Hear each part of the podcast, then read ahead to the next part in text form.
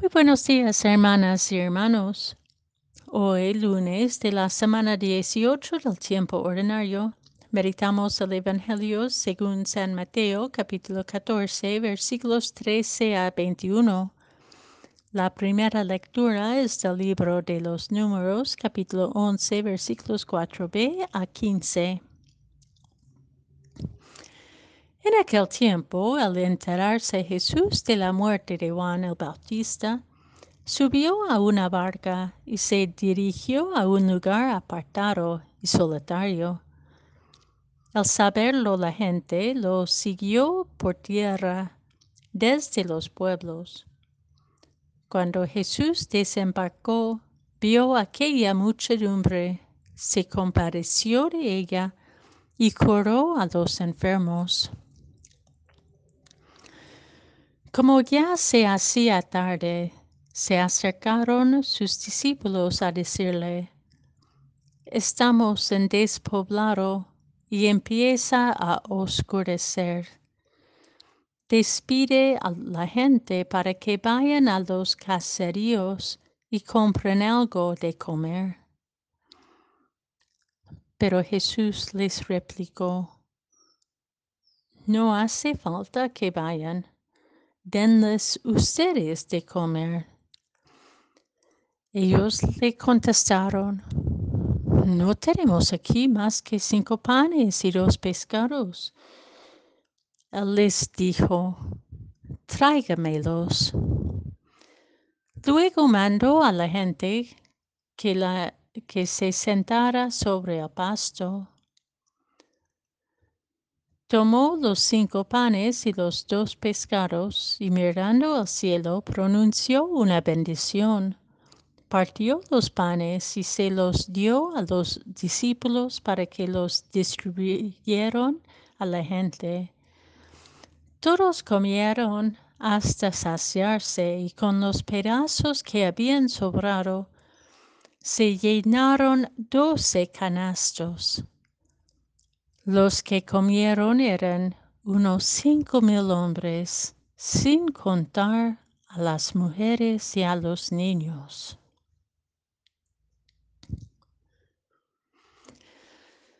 Ser discípulo y discípula de Jesús es exigente. Como a sus propios discípulos, Jesús nos enseña a cambiar nuestra mirada nuestros vínculos, nuestras opciones.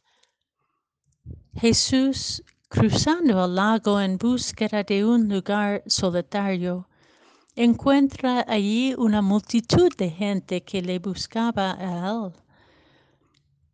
Ante la situación que para nosotros podría crear malestar por la brusca, brusca interrupción de expectativas o proyectos, Jesús se llena de compasión, pues llegaban a ese lugar desierto a pie, cargando sus enfermos, con niños en los brazos, bailando entre su desesperación a causa de su necesidad y su esperanza a causa de su fe, pensando que Dios les había escuchado en esa persona, Jesús.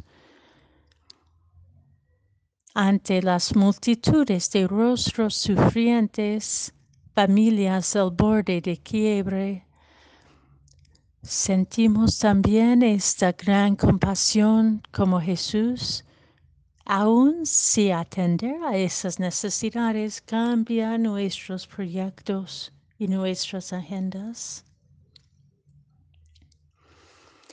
La respuesta a esa pregunta no es tan obvio. Implica necesariamente una revisión de nuestros vínculos, nuestras relaciones. ¿Cómo nos situamos en nuestro entorno? En nuestro barrio, en nuestro mundo. Nos responsabilizamos unos por las otras como hermanos y hermanas. ¿O preferimos que cada cual busque por sí mismo cómo sobrevivir? Jesús nos reta, denles ustedes de comer. Qué reto para nuestros tiempos ante tanta necesidad. Jesús nos invita a no solamente dar lo que tenemos, sino lo que somos. De ver que nuestros recursos y nuestra búsqueda por plenitud de vida son parte del mismo compromiso y la misma actitud en acoger al otro y la otra. Podemos fácilmente gritar ante Dios en comunión con Moisés, como en la primera lectura.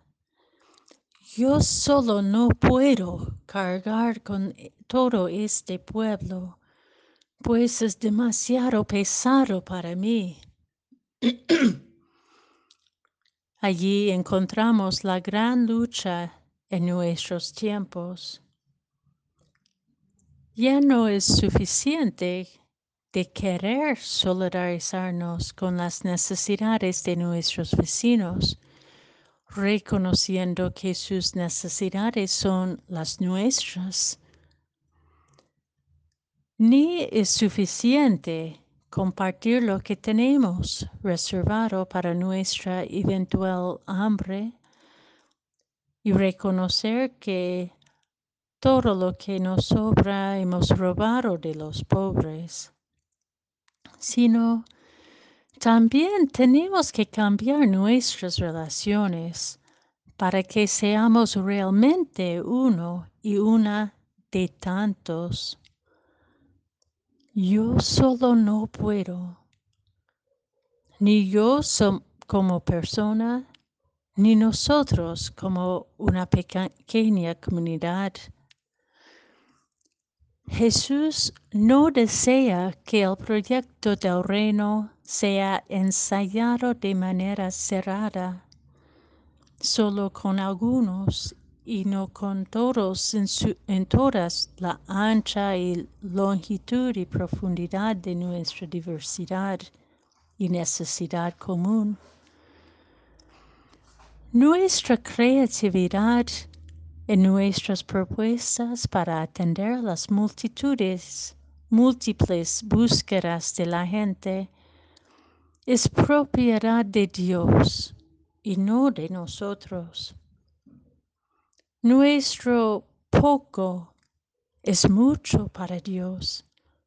Lo bendice Él para que lo repartimos y así se replica para que los pedazos sean suficientes para alcanzar a toda la humanidad y todo el cosmos.